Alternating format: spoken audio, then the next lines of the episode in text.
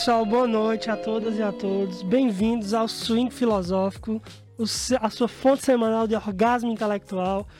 E hoje com, né, com um convidado especialíssimo, que é professor, que é historiador, é especialista em docência no ensino superior, é um grande amigo meu, professor Rafael Sobreira.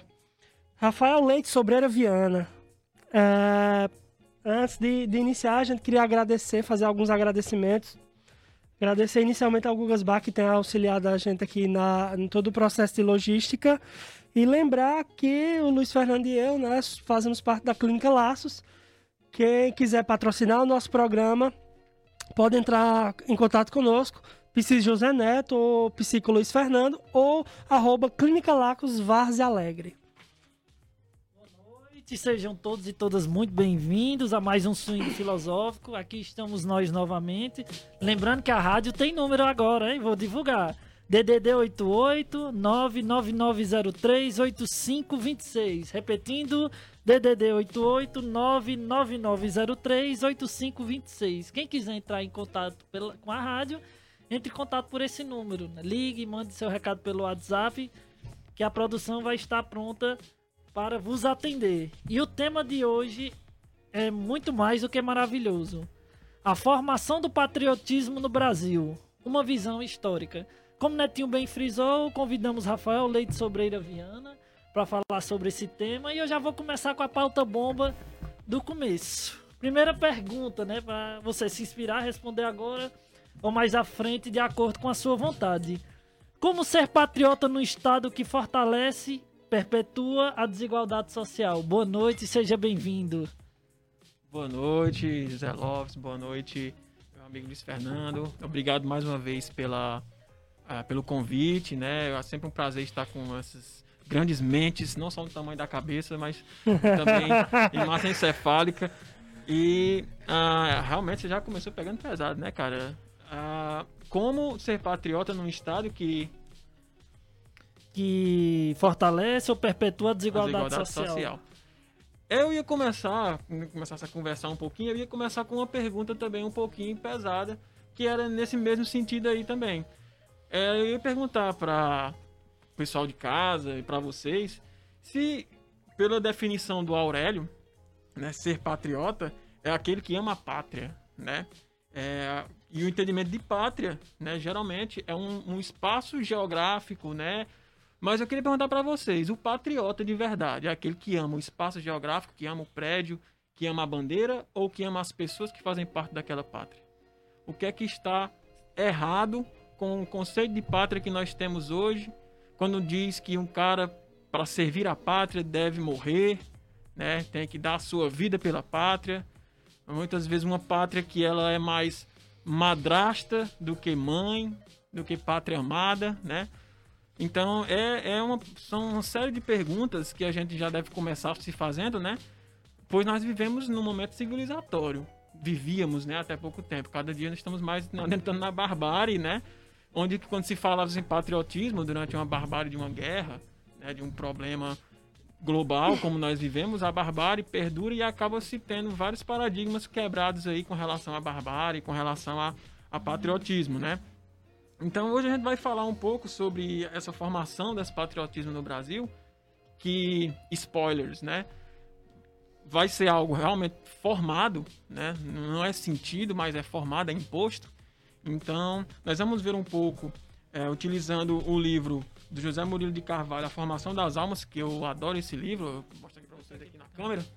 Né? Esse livro ele é ele é uh, imprescindível para quem quer entender a formação do imaginário da República no Brasil.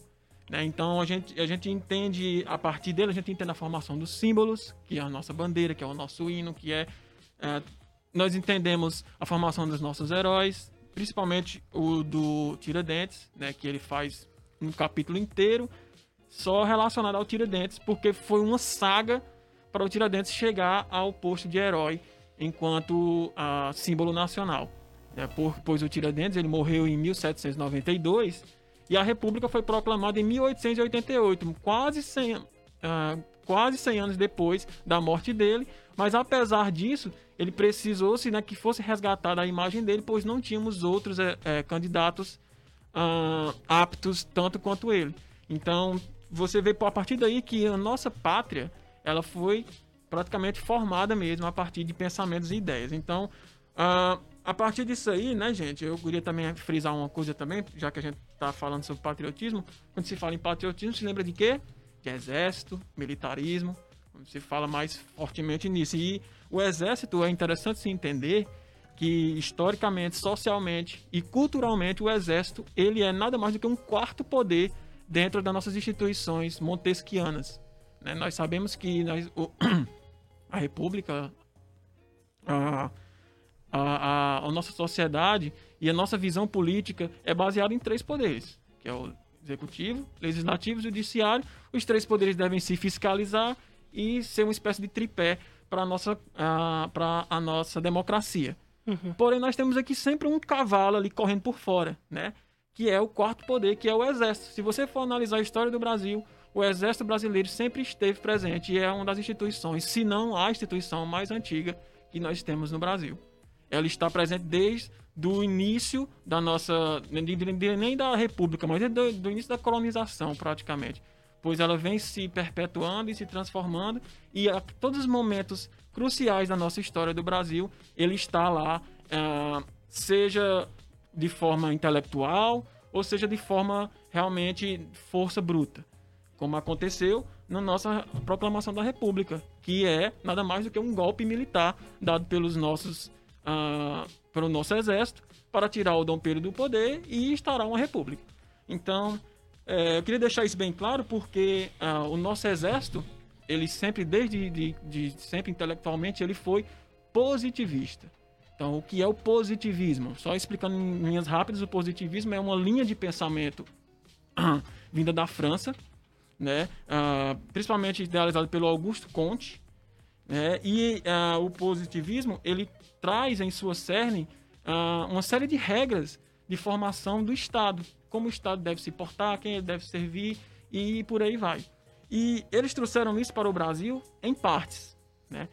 Pois, uh, enquanto o positivismo francês ele tinha uma visão, uh, como nós sabemos, né, francesa, do ponto de vista de realmente liberal, realmente é, que pensava. A palavra certa que, que o, o, positivista francês mais usa é a palavra mátria, não a palavra pátria pois se pensa numa, na pátria como uma mãe, não como um pai. E isso, é, do ponto de vista psicológico, do ponto de vista. Você sabe que o papel da mãe é diferente do papel de um pai. Uhum. Então, quando a gente chama pátria, né, é, você está trazendo o papel do pai, né, que é mais rígido, né, que é mais focado, e a da mãe é um papel mais amoroso. E que, inclusive, ah, no positivismo, nós sabemos ah, o lema do positivismo, que está lá na nossa bandeira, uma partezinha dele, né? Uhum. Ordem e progresso. Na verdade, ele é o seguinte: o amor por princípio, a ordem por base e o progresso por fim. Né? É, ou seja, acima de tudo, o amor. Né? E a, a ordem é a base de tudo e o progresso por fim. Então eles visam o progresso. Só que se você for adentrar um pouco mais nos autores que falam sobre o positivismo, eles vão, ver, vão dizer que o progresso, na verdade, não é bem um fim, mas uma consequência. Os autores dizem que se você tem o amor por base, ah, desculpem, o amor por princípio e a ordem por base, o progresso é uma consequência. Então é, é interessante perceber isso. Ah, a gente pode continuar falando um pouco mais sobre essa questão mais à frente, mas a gente vai falar um pouco sobre o Tiradentes também, que exemplifica bem como é a figura do patriota montado pela nossa história, pelos nossos governantes, né, pela, pela República Brasileira. Perfeito, né? Muito interessante a tua colocação e me faz pensar assim, uh, em que medida esses processos de alheamento social, de alienação do ponto de vista social mesmo, influenciam para nós termos tantas dicotomias do ponto de vista dessa. desse ponto de vista mesmo que tu está citando, né? De que é, nós não sabemos muito bem as fontes, não sabemos muito bem as origens, e eu diria alienação, justamente por não ter essa visão macro, essa visão, digamos assim, holística, de um todo. isso também eu queria que tu fizesse um apontamento nesse sentido, é, também focando como que o Estado contemporâneo tem lutado é, contra ciências, contra saberes que partem justamente desse princípio de entender as causas, de entender a complexidade desse campo social. É, nós estamos de fato num momento muito complexo, muito complexo, em que inclusive muitas mudanças uh, na logística de governo né, que tem influenciado negativamente nossas vidas. Por exemplo, nós vimos diversas mudanças no Ministério da Educação. Nós estamos vendo diversas mudanças no Ministério da Saúde. Mudanças de ministros mesmo. Eu me refiro a mudanças mesmo de, assim, de, de lideranças, de ministros. Isso talvez revele né, um, uma coisa que algum, dois teóricos muito. Três teóricos, na verdade, né? O, o Lipovetsky e o Gilles falam na Cultura Mundo, né? um livro chamado A Cultura Mundo, muito interessante.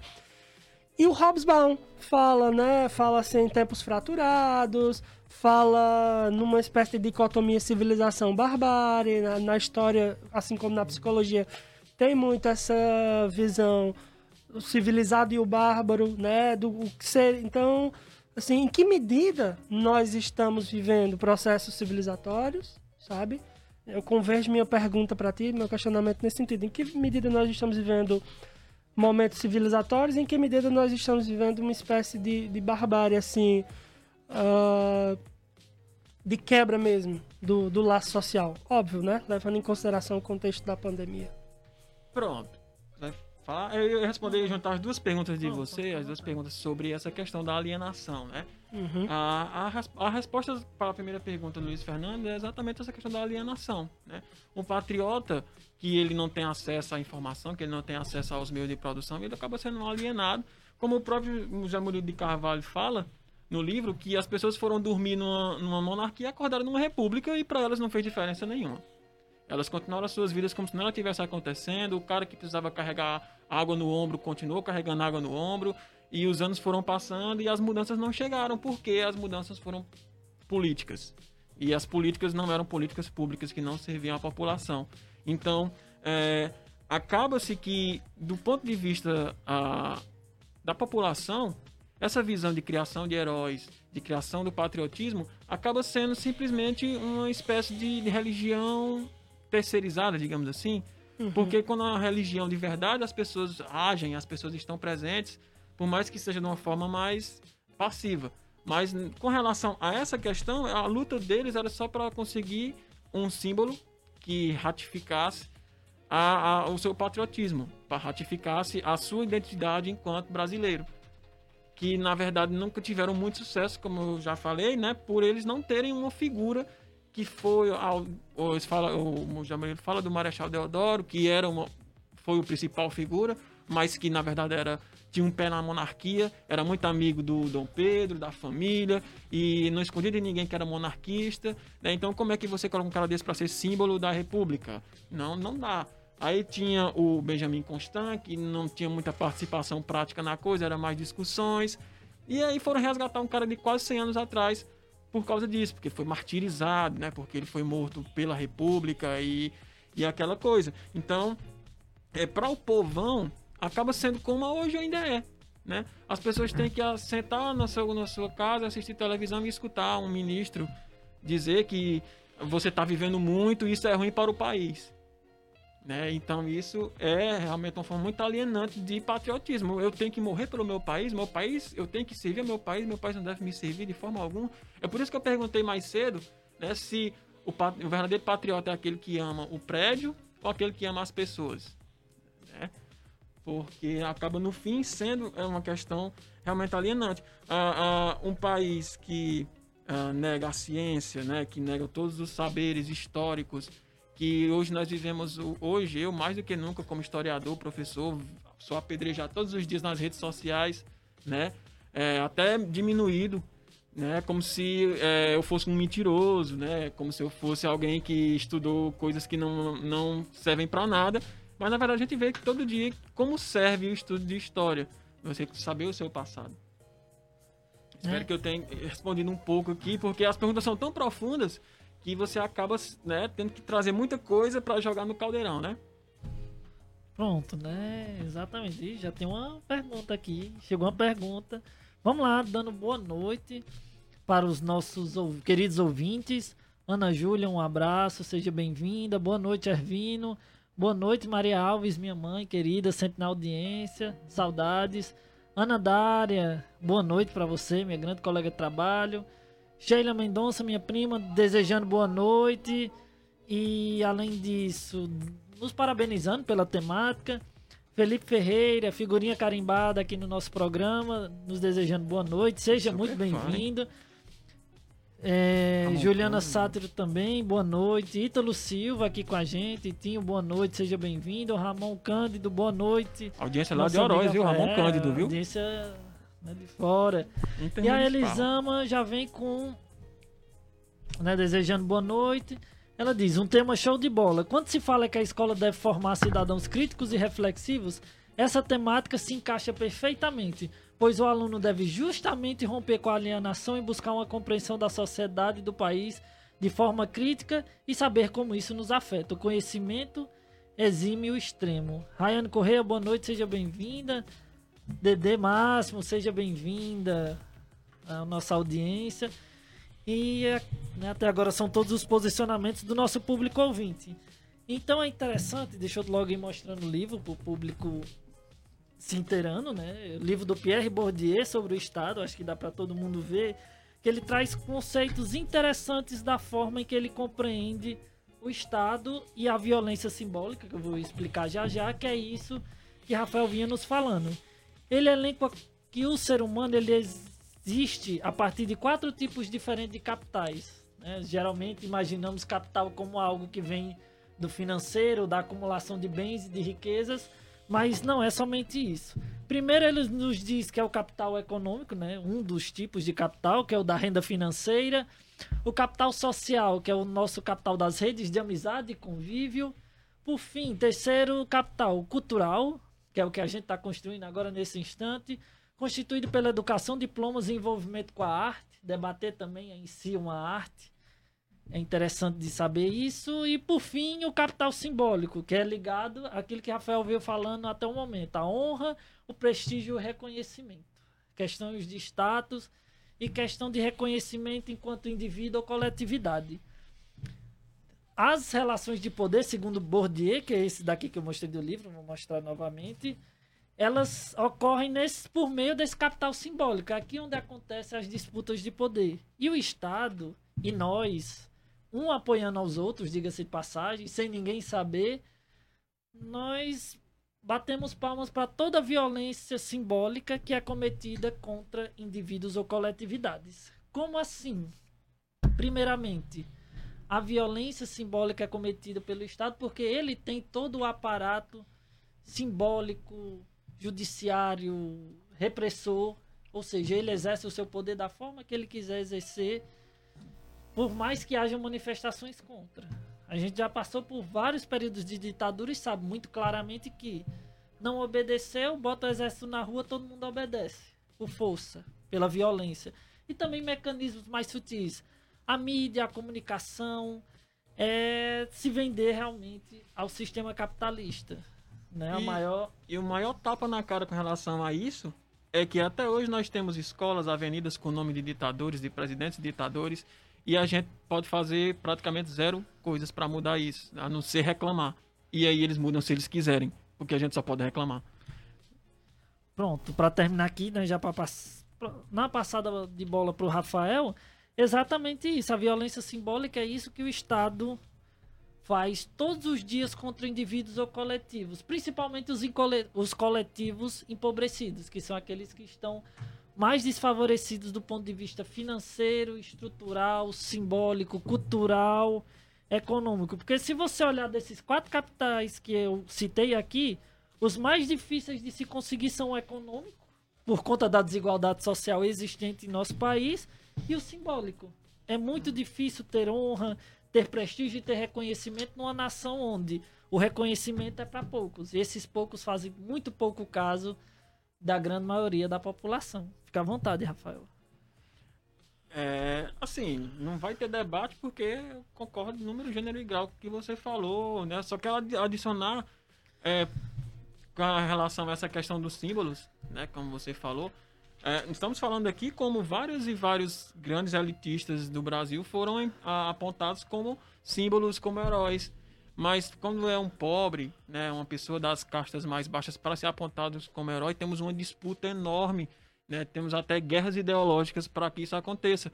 Um exemplo bem contemporâneo disso é a Marielle Franco, né? que ela foi assassinada covardemente pelas milícias do Rio de Janeiro. Ainda estão se descobrindo, vou colocar muitas aspas aqui quem foi, é, mas que é, já ocorreu casos de, de pessoas. A, a, pelo como ela está surgindo enquanto, enquanto heroína, enquanto símbolo, né? E isso de uma forma realmente é, consciente, de uma forma realmente espontânea pelas pessoas, a, o poder, né, o Estado, digamos assim, quer derrubar isso, né, porque ela não foi uma heroína apontada por eles. Então o que, é que acontece? Quebra-se placas com o nome da rua dela, né? Tem-se uma campanha de destruição da imagem da mulher negra, né, pobre, porque ela é, rico, a gente sabe como é, né? E ela sempre, ela sempre foi uma vereadora que lutou pelo pobre, né, que lutou pela causa negra, que lutou pela causa da, da favela. E existe simplesmente é, uma campanha para destruir a imagem dela. Quiseram colocar ela como uma é, esposa de, de, traficante, quiseram colocar ela como tudo que você imaginar de ruim. É, por esses WhatsApps da vida aí, né? Por essa rede de ódio que nós sabemos onde é que sai. Então, é, quando nós falamos em patriotismo, nós também falamos em disputa. Em disputa. Hoje, nós temos condições de elegermos nossos heróis. A internet traz isso. Né, os meios de comunicações, a gente fala, a gente critica muito a internet, né, por dar voz ao idiota da, da aldeia, mas ela também dá voz ao povo, né, que pode se criar os seus heróis e pode levar, por mais que seja um herói é, ínfimo às vezes, um Big Brother, um, uma, mas às vezes surgem heróis de verdade, como, como nós falamos da Marielle, que existe uma luta realmente descarada para derrubar ela e deslegitimizar a, a, a, pessoa da Marielle, né? Enquanto heroína, enquanto pessoa que lutava pelos casos e morreu por isso. Né? Então é interessantíssima essa sua fala com relação a isso aí, né? O, a violência simbólica, né? Como vocês falam, é, eles impõem, tá lá o cara impondo o Ustra, né? Impondo o Ustra, dizendo que o Ustra é um herói, quando na verdade foi um torturador, que sabemos bem, não é, não é segredo de ninguém, acredita quem quiser, mas não é segredo de ninguém. Mas a Marielle eu não posso dizer, porque a Marielle é negra, pobre, periférica e estava lutando pelos pobres. Então, vejam bem, vejam bem, pessoal de casa, guardem essas palavras aí. Vejam bem quem estão empurrando na sua goela aí abaixo. Vejam bem as maneiras que estão empurrando na goela de vocês abaixo. Apontamento antes de passar a bola para Netinho que eu imagino quando a gente fala em violência do, de Estado, né, a violência simbólica que o Estado impõe à sua população, como se vivêssemos um grande relacionamento abusivo. Só que, diferentemente do que as leis fazem em relação ao indivíduo, a gente não pode se livrar dele. Né? Brasil, ou ame ou deixo. Quem é que vai poder deixar o Brasil se a gente não tem nem dinheiro para hum. garantir a própria sobrevivência? Outro então, tapa na cara, essa essa, esse, esse bordão que vem da ditadura, né? É. Ame ou deixe-o, né? Tapa na sua cara, toma. É, e deixar só um questionamento, Netinho, que é o seguinte, né? Por que os coletivos empobrecidos, ou seja, a grande maioria e a absoluta maioria da população brasileira tem que ser patriota, enquanto as elites evadem sim na primeira oportunidade. Assim que acharem conveniente, elas prontamente deixam o Brasil. Aí é para você responder mais à frente. Toma de conta, Netinho. Pronto, é muito interessante, Rafa, porque tu coloca, usou duas ou três vezes aí no teu discurso a palavra voz, né? Ah, silenciar a voz da, daqueles que muitas vezes não são ouvidos, etc.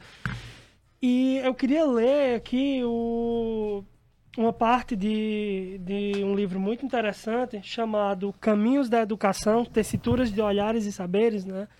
É um livro que eu já tenho há um tempo. Eu gosto de comprar livros ligados à educação. Eu trouxe dois hoje. É interessante, os dois livros que eu trouxe hoje para pensar a educação, né? Então, eu trouxe esse e o Gestão Educacional, que nesse caso, o Caminhos da Educação, Tessituras de Olhares e Saberes, eu vou ler uma pequena parte aqui fazer um breve comentário para você, uh, porque me chamou a atenção a tua fala, né, para você também responder justamente, juntamente com o que Luiz Fernando questionou. O uso da voz humana, viva, pessoal, peculiar, faz o passado surgir no presente de maneira extraordinariamente imediata. As palavras podem ser emitidas de maneira idiosincrática, mas por isso mesmo são mais expressivas. Elas insuflam vida na história. Uh, no, enfim, esse capítulo específico fala de memórias de formação uh, de professores no Cariri cearense, certo? Tem a ver, inclusive, com a universidade que te formou, que é a Universidade Regional do Cariri. E é bem interessante que quando você quer, assim, destruir coletividades, quando você quer marginalizar coletividades, né, pôr à margem esses sujeitos, você um dos primeiros passos é tirar-lhes a voz, tirar-lhes a possibilidade de falar. E me parece que essa essa tem sido uma questão assim muito presente quando se pensa a posição da ciência no Brasil contemporâneo você muitas vezes assim relativiza a ciência, né? Um discurso falso que relativiza a ciência, que diz: "Ah, mas a ciência não sabe tal coisa. Ah, mas a ciência não sabe de tudo." Graças a Deus que a ciência não sabe de tudo. Um fundamento da ciência é, é a descoberta constante. Mas ainda assim a ciência é talvez um saber assim primordial para se lidar com uma pandemia. Entende o que eu quero dizer?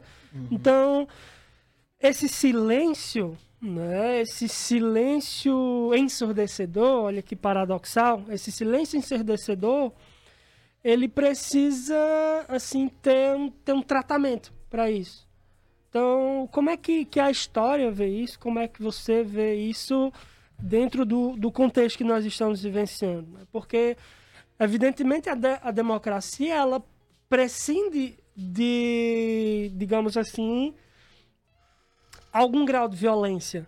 A democracia prescinde disso. Não a violência, passagem ao ato, a violência física, mas o contraponto.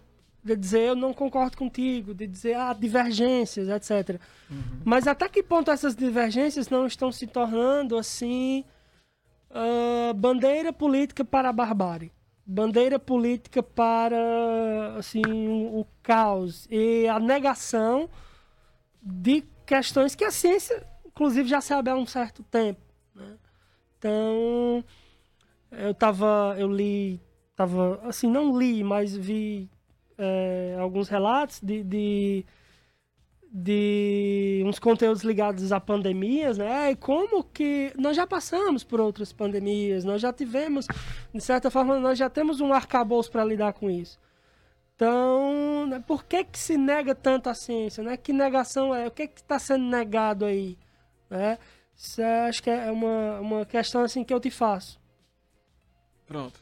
Vou é, para começarmos a entender essa negação, a gente tem que começar a pensar que nada que acontece politicamente no Brasil é por acaso. Então, o que nós vemos hoje, essa rebanho de pessoas que negam a ciência, que apoiam, que aplaudem quando diz que a Terra é plana, né, e outras uh, animosidades, né, é porque isso vem de um, uh, é o que eu posso dizer, vem já de, de um, um sistema que está sendo formado, né, para que uh, ocorra um, um, certo padrão político. Uhum. Vamos lá, se eu, se eu parafrasear novamente essa frase, ficou meio estranho. Não é de hoje né, o, esse problema, né, e vem acontecendo já há alguns anos. Uhum. Uh, podemos dizer que os governos que tentaram ajudar também atrapalharam, que é a depredação da educação. Começamos a partir daí. Né? A educação ela vem sendo minada, ela vem sendo depredada, ela vem sendo para que se conseguisse chegar num patamar em que você pudesse colocar em xeque a própria credibilidade daquela educação. Em que você pudesse colocar um canal do YouTube que dissesse assim: veja tudo que seu professor de história não lhe disse. e você acreditar no canal do YouTube daquele cara ali que muitas vezes não terminou nem o ensino médio e você jogar no lixo o conhecimento histórico, científico que o seu professor de história teve estudando durante anos e passando para os seus alunos. Então começa a partir dessas coisas. Então vem, vem -se, é, esse negacionismo, né, tudo isso faz parte de um plano político. Pode ter certeza que o que nós vivemos hoje não é nada mais do que uma consequência desses anos de, de problemas né, educacionais, entre outros, né, sociais também, pois não, não existe educação desligada da sociedade, né? Então, uh, e, e, outra coisa interessante também é notar que nós vemos muitas ligações desse, desse padrão com padrões fascistas. Né? Pois a ignorância, né? a alienação, ela é, é essencial para que se chegue ao poder um governo fascista.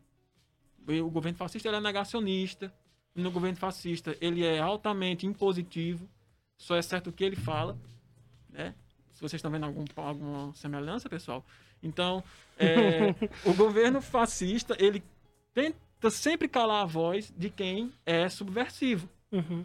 Quem é subversivo é como a Marielle Franco, ela vai acabar sendo um Zé Ninguém, uma, ah, ela é, era mulher de bandido, não serve de nada. Então, todo mundo que é subversivo ao sistema vai ser calado no sistema fascista. E uma grande coisa, é, uma grande palavra que surgiu a partir disso aí foi a palavra opinião. Você pode ver, vocês podem ver nas redes sociais que a palavra opinião, muitas vezes o cara veste a palavra opinião como um grande escudo, uma grande armadura de que ele pode falar o que ele quiser, ele pode dizer o que ele quiser, mesmo que você tenha provas científicas contra aquilo que vai ser válido, porque é a opinião dele. Quando nós sabemos que ciência e opinião não se juntam. Quando você diz que a ciência ela pode estar errada, ela aceita que está errada, ela é falível. A única, a única coisa que é infalível no mundo das ideias é a religião, né? que ela é infalível por questões dogmáticas, mas a ciência ela é falível por quê? Porque ela está aberta que seja provada ao seu contrário, mas dentro do método científico. Não é com a sua opinião, não é com a, acordei um belo dia e eu vi que na minha rua não acontece isso que acontece na favela. Então, na minha opinião, não existe pobreza no Brasil. Na minha opinião, não existe racismo no Brasil porque eu nunca sofri racismo. E isso não é ciência. Sabemos que o método científico ele tem toda. Então, você utilizar o método científico e você consegue derrubar paradigmas ou reforçar esses paradigmas. É muito importante isso, porque as pessoas confundem essa falibilidade da ciência como se a ciência não tivesse força. Mas na verdade é o contrário. Esse paradigma de ela ter a, o método científico é o que traz a força da ciência em si. É, o, o exemplo que você estava explicando aí no começo, né, sobre a questão das instituições, às vezes, lutarem contra o indivíduo, né, ser criado. Eu estava vendo hoje mesmo uma notícia muito triste da Sônia Guajajara, né, que é uma política que luta pelos direitos dos indígenas, está sendo uhum. é, investigada pela Polícia Federal, a mando da FUNAI, dois são órgãos públicos, né, porque ela fez um documentário que conta a história da pandemia do ponto de vista dos índios, dos indígenas. Então, é, por que, que ela está sendo investigada? Porque ela falou mal do governo em vários momentos e traz vários fatos vividos por aquelas pessoas daquele documentário. Então, a Polícia Federal, né, aparelhada pelo nosso presidente, vou dizer com todas as letras, está investigando todo mundo que fala mal dele e processando-os. Onde é que a gente vê isso? Então, não vou dizer, mas vamos continuar. Então, é, é muito importante entender isso, né? Que isso não é de agora. Esse, essa derrubada da ciência acontece é, em países que têm viés fascistas, né? vieses fascistas, que o Brasil, a todo momento, quem entende de política, quem entende de história, vê o padrão fascista que o Brasil segue. Seja com questões ideológicas, seja questões políticas, em todos os, os seja questões do imaginário, né? Pois nós temos aí. Ah, vamos, vamos voltar aqui uns dois anos atrás, três anos atrás, e ver quem são os heróis do Brasil. Sérgio Moro, né? Tá o bonecão do Sérgio Moro de, de 300 metros de altura, não era isso? Tinha vários outros. E, e o herói já caiu uhum. por terra. Por quê? Porque descobriram altas facultades do cara aí, o cara perdeu o cargo, não sei o quê, blá blá blá blá blá blá. Então, tem-se sempre essa formação dos heróis. Só que hoje, como nós temos essa, essa luta, né, para quem é o herói, quem, quem é o vilão, acaba se vendo uma, uma Marielle Franco da vida sendo escrachada e um Sérgio Moro da vida sendo o herói. É, e a sua pergunta do Luiz Fernandes sobre por que, que os, os pobres né, têm que aguentar quando o torado pega, né? É por causa disso, né? Porque o pobre é visto como massa de manobra.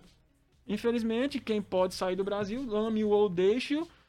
Como é que você deixa o Brasil se você não tem dinheiro, às vezes, para ir nem ali em Juazeiro? Você não tem dinheiro para ir na praia, em Fortaleza, você vai ter dinheiro para deixar o Brasil? Né? Sem saber falar uma outra língua, muitas vezes, pois nós sabemos que uh, o inglês como segunda língua é, na realidade, um pouco distante para o brasileiro. Nós lutamos todo dia para que aconteça, mas ainda é uma realidade um pouco distante. Aí o cara tem que uh, ter um passaporte, tem que isso e aquilo, então acaba ficando na mão das elites né, todo o poder de amar ou deixar o Brasil. E muitas vezes amar ele de fora, como acontece com um, um, um dono da Ravan, né, como um Olavo de Carvalho. Todos moram fora. Os filhos do Bolsonaro, antes de serem Uh, de estarem em evidência na mídia e na política, todos moravam fora. Era Orlando, era não sei o quê, e eram altos críticos ao Brasil. Então é muito bom amar o Brasil de fora, uhum. tá vacinados em lá. Vamos dizer aquele, aquele pastor lá, né, o Edir Macedo, que foi se vacinar lá em Orlando, bonitão das tapiocas do Brasil. O, o, o fiel tem que ir para dentro da igreja sem vacina, mas você foi se vacinar lá. Ele dizia que, que não tinha doença no começo daquela historinha toda. Então, é exatamente isso que você quer dizer. O rico tá ali para fazer o que ele quiser, porque ele tem o direito do privilégio que a, o, o dinheiro traz, né? Que, e o pobre tem que se virar nos 30 aí, meu irmão, com o que os caras jogam para você. Então, essa consciência histórico-crítica é essencial para que a gente também possa se estribuchar, né? Porque muita coisa a gente não pode fazer, porque se a gente fizer, a gente vai ser terrorista.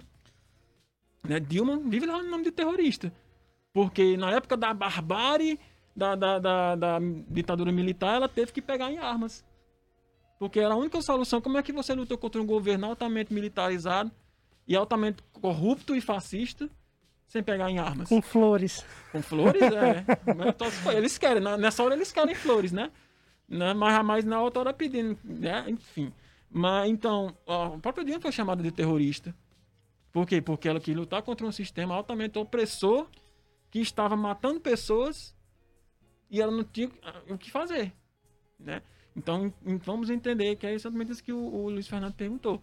O pobre tem que se sujeitar e ele tem que lutar. O, uh, agora eu cheguei a uma conclusão interessante que o pobre é quem deveria ser mais patriota. Porque é, a partir do amor dele pelos seus uh, pelos seus uh, semelhantes, iguais, semelhantes uhum. ele faria um lugar melhor para ele. E é a única coisa que ele tem, ele não tem outra escolha. O rico ele tem escolha, ele pode ir ser patriota nos Estados Unidos, ele pode ser patriota na Noruega, ele pode ir ser. Então, é, eu acho que é, é, é, mais ou menos essa a visão que eu tenho com relação a isso. Perfeito. Sensacional, Rafael. É, vamos aqui dar uma olhada nos nossos, né, nossos ouvintes, no pessoal que está acompanhando pelo Facebook da Rádio Atual. É, o Caio Gerson, né, dando boa noite. Grande amigo Rafael. Caio Gerson, meu colega da Urca. Adoro a história do Brasil. Massa. Muito, muito, muito. Eu, quando, eu, quando eu vi que eu ia falar sobre a história do Brasil, eu queria mandar logo um recado para ele, logo um salve, que ele ama. Esse livro aqui é o livro cabeceira dele. Coisa boa. Valeu, Gerson. Um abraço, cara.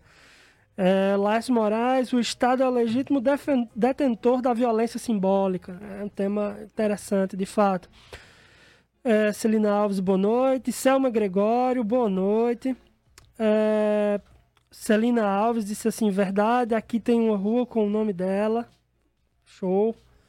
Felipe Ferreira está dizendo assim: o Brasil fomenta um constante processo de amnésia histórica. Infelizmente é. é tem uma é frase fato. muito interessante do. do... Ah, agora esqueci o nome do autor. me, me, me, crucifiquem, porque é um dos três autores principais do, do, dos análises. Mas ele fala que história é memória e esquecimento. Uhum. Então, há a luta tanto pela memória como há a luta também pelo esquecimento da, da, daquela memória. E isso serve a, a, a distintas pessoas, né? Perfeito. Laércio Moraes está dizendo assim: o Estado produz e reproduz ideologias. E a violência simbólica é um mecanismo ideológico de imposição de forma suave das ideias e valores dos grupos dominantes sobre os dominados. Isso é, isso é uma base até. Uh, muitos teóricos falaram sobre isso, Marx e pós-marxistas, né? falavam em uma, su uma superestrutura ideológica.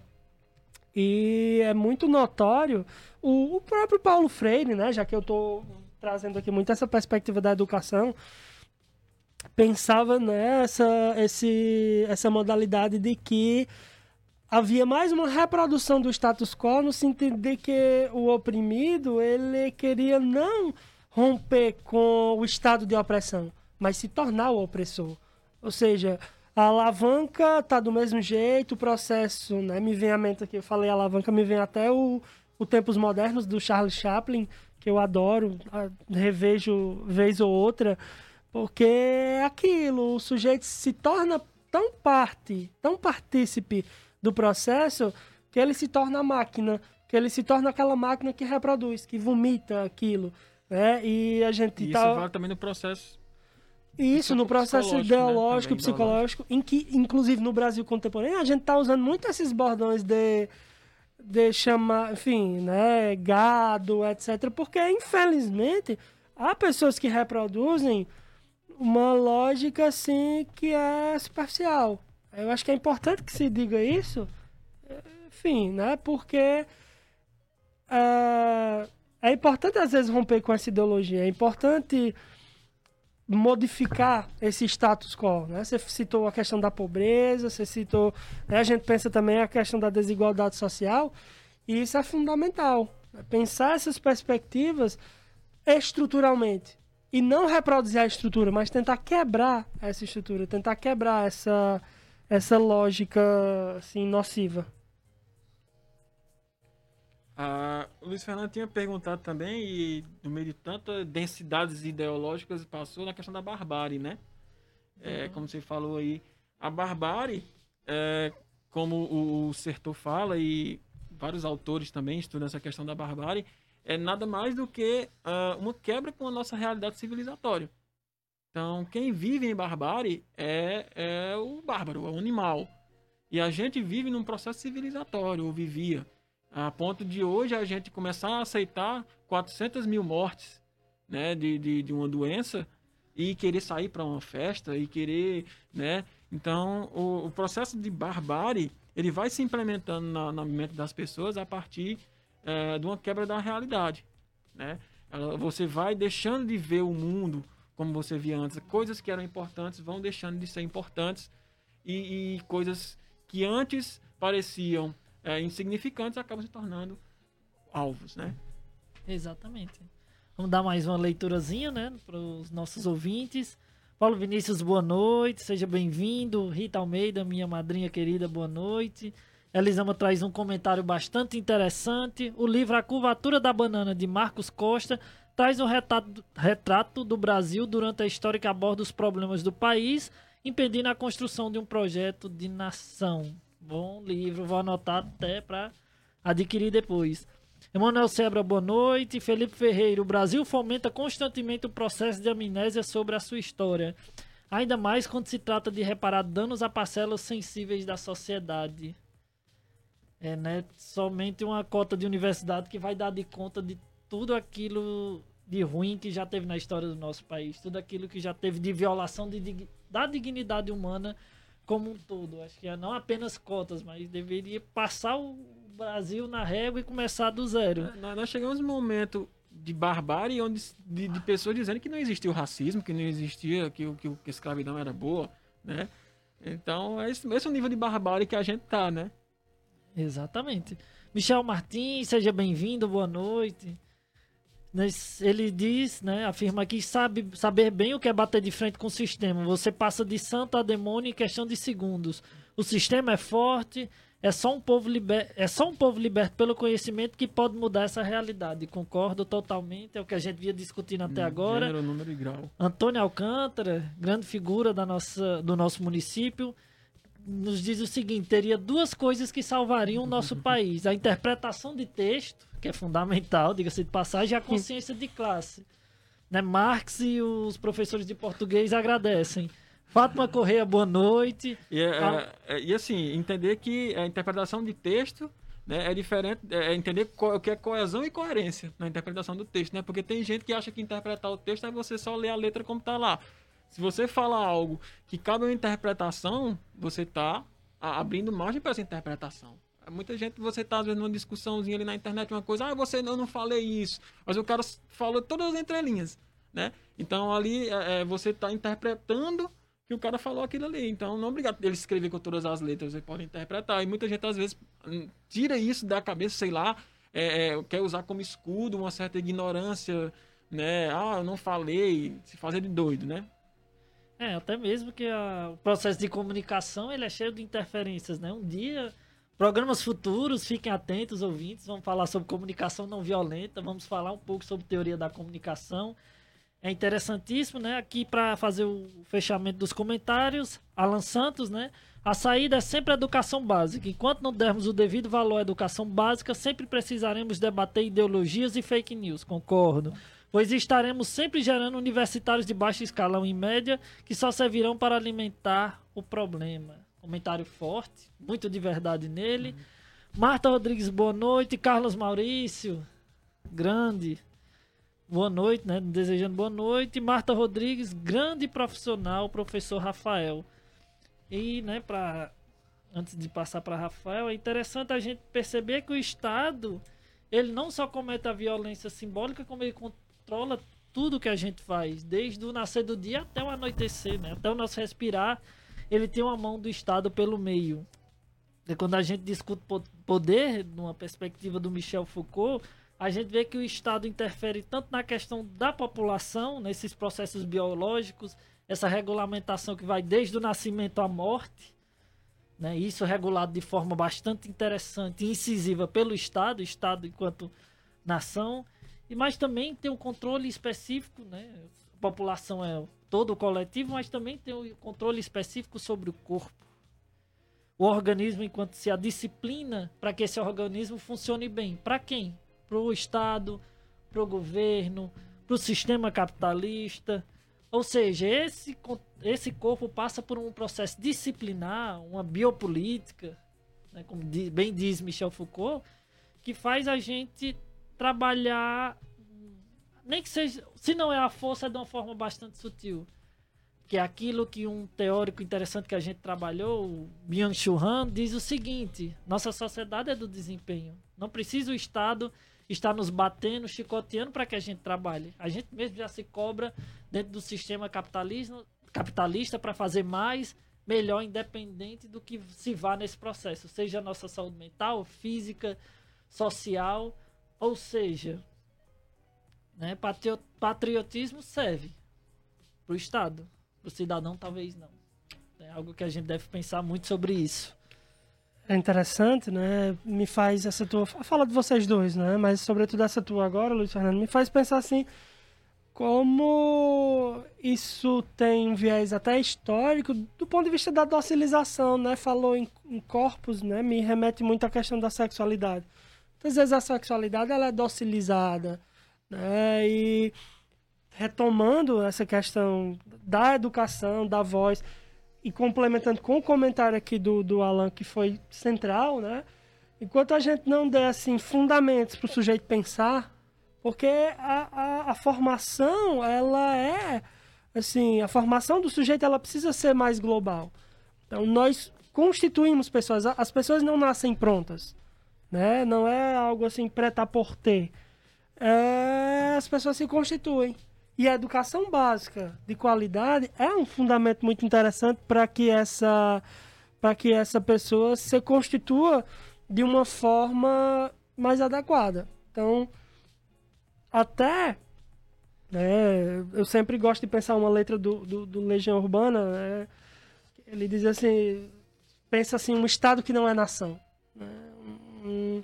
Então, patriotismo me parece ter muito que ver com a concepção de nação, com a concepção de, como você citou bem, né?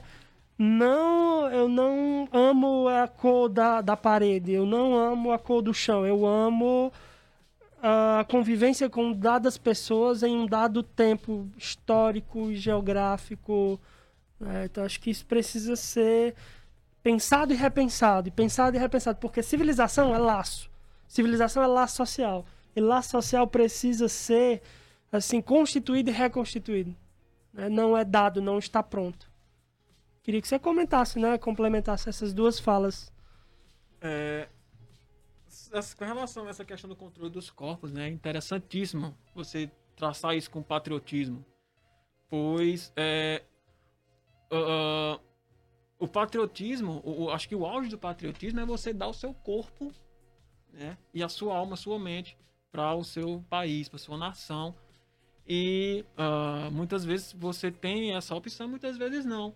Como aconteceu no final da Segunda Guerra Mundial, ao final da Segunda Guerra Mundial, onde havia é, a, a, chamada geração perdida, né, onde as pessoas que voltavam da guerra voltavam incapazes mentalmente, fisicamente, é, os que ficavam em casa em países que, que tinham sido afetados, obviamente, também altamente incapazes. E houve uma queda enorme de natalidade. Né, de mão de, e, principalmente, para o que interessava aos governos, mão de obra. Então, o que, é que aconteceu na época? Campanhas né, de países como a Rússia, como a Itália, como a França, China, Japão, campanhas de natalidade. É, onde muitas vezes se quebrava uh, paradigmas sociais, como do casamento, por exemplo, para que você houvesse mais natalidade, mais nascimentos. Então, é, você deixa o seu eu, a sua mulher, o seu marido, né, para que fosse para clínicas de, de, de habilitação, como acontecia, né, para simplesmente fazer sexo com outras pessoas, né, ou guardar sêmen, ou de, de, de cada país fez uma técnica diferente, para trazer essa natalidade novamente porque eles precisavam de é, mão de obra. O seu país precisava de mão de obra. Então, aí o, o, o Estado interfere diretamente no seu corpo, na sua família, na instituição da família, para que aquilo fosse à frente. Então, vivia-se um momento de barbárie intensa. A gente hoje tem muitas perdas com o Covid. A gente hoje vive um pouco dessa barbárie, mas você não pode imaginar o que era no momento de guerra mundial. Principalmente em países que perderam essa guerra, como a Itália, como a, o Japão, né? Então, é, viviam um momento que realmente era uma barbárie sem, sem nome para aquele momento, o que causa novas relações sociais, né, que permitiam que, por exemplo, um marido de alguém fosse né, doar o seu esperma para uma outra pessoa ter filhos ou vice-versa. Então, é interessante. E outra coisa interessante também sobre o capital, né, o capitalismo, essas, essas relações sociais do capitalismo são muito sutis. Né? Porque historicamente o capitalismo ele nunca foi pensado. Diferente do comunismo, diferente do socialismo, diferente do anarquismo, nunca foi sentado e pensado assim: ó, o capitalismo tem que ser assim. Nunca teve uma utopia do capitalismo. Então, o que acontece é que essas relações nascem praticamente espontaneamente, né? E, como você falou, a supraestrutura faz com que ela reproduza o que as outras também tinham de errado, né? Que era essa questão do controle dos corpos. Do, e tudo isso, gente, a gente pode traçar diretamente para o fascismo. Né? Que o fascismo é, é uma corrente de pensamento altamente complexa. E ela controla muito a vida do, do, do ser humano. É, e esse processo civilizatório, ele muitas vezes ele traz essa liberdade, né? como você estava falando, ele traz uma liberdade maior ao ser humano, uma liberdade pelo seu corpo, ele traz um, uma facilidade de vivência pelas relações, e isso é altamente importante, né? E a, o processo de barbárie, que é o outro lado da coisa, que rompe com isso, né? Tá também ligado muito à questão do patriotismo. Onde você deixa suas relações para servir a um país, para servir a alguém. Ah, eu, eu, eu, lembro do, do meme, só para terminar, um meme muito engraçado que eu vi, é, era do, do, daquele capitão, que é um meme, né? Que ele é, que ele é irônico. E ele falava assim: Hoje eu acordei triste, pois acordei vivo. E o, o ministro Guedes vai ficar triste comigo. Como, como se assim, que o Guedes tinha falado com todas as uhum. letras que o, o, brasileiro vivia demais, que isso era ruim. Então, é, é, vivemos um momento que um ministro da economia, né, o super ministro, abre a boca para falar que o povo está né, tá vivendo demais, não está bom demais. Vamos acabar com essa, com essa mamata aí do povo. Né? Acabar com essa saúde aí. Vamos, vamos diminuir. Então é muito interessante a gente notar que patriotismo, na minha humilde opinião, nós temos que mudar esse paradigma, se não é esse, né, na, na, no, nos, dentro dos círculos de pensamento militarizados ou não. Se o patriotismo é amar essa mesa e não as pessoas que estão nela, está tudo errado. Temos que mudar esse paradigma. Show de bola. É, para assim dar, dar um tom final, né? É interessante. Eu acho que eu colocaria aí mais uma vez uma discussão que eu gosto muito do laço social, de construção de coletividades, do ponto de vista do laço social. Me parece que é uma coisa que, com a polarização, né, com a politização de tudo assim, tem se perdido. E fica inclusive, né, assim, a deixa para pensar outros programas ligados a essa perspectiva. No mais, só agradecer mesmo a tua presença, Rafael, meu amigo. Muito obrigado pela sua presença aqui. Enfim, né, sou suspeito para falar, mas é, quem está ouvindo já percebeu, você é sensacional. Foi uma honra estar aqui com, com você. Muitíssimo obrigado e boa noite para todo mundo aí que nos acompanhou. É, né? Também achei maravilhosa a presença do Rafael. Já estivemos juntos em outras ocasiões, em outros debates, sempre riquíssimos. E, né, sempre é um prazer imenso estar com ele. Para ler os últimos comentários, né, para a gente fazer o um encerramento, que foram maravilhosos. Antônio Alcântara, conversa boa, tá de parabéns o formato do programa. Muitíssimo obrigado. Muito obrigado, valeu mesmo. Né, a Dana Nando, meu amigo Rafael, você é show. E por fim, último comentário da noite da Daiane Francilino. Boa noite, muito bons debates de toda segunda. Obrigado de coração pela audiência. Nada melhor que educação e conhecimento para que o indivíduo possa abrir a mente e não ser alienado às ideologias do sistema, que foi o que a gente discutiu até agora. Como disse Einstein, a mente que se abre a uma nova ideia jamais voltará ao seu tamanho original. Que fechamento bonito. Eu vou fechar com a recomendação de livro A Elite do Atraso, de Gessé Souza da escravidão a Bolsonaro, né, para poder a gente fazer um encerramento. Quem Esse puder livro, ler. Inclusive, ele, ele foi né, é, re, reeditado para chegar ao Bolsonaro. Né? Exatamente. O ainda está muito ativo na escrita. O cara é... Perfeito. Então, desejo a todos uma boa noite. Né, tenham uma excelente semana e até o próximo programa Swing Filosófico. Um abraço e um cheiro para todo mundo. Valeu, pessoal. Boa noite. Tchau, tchau.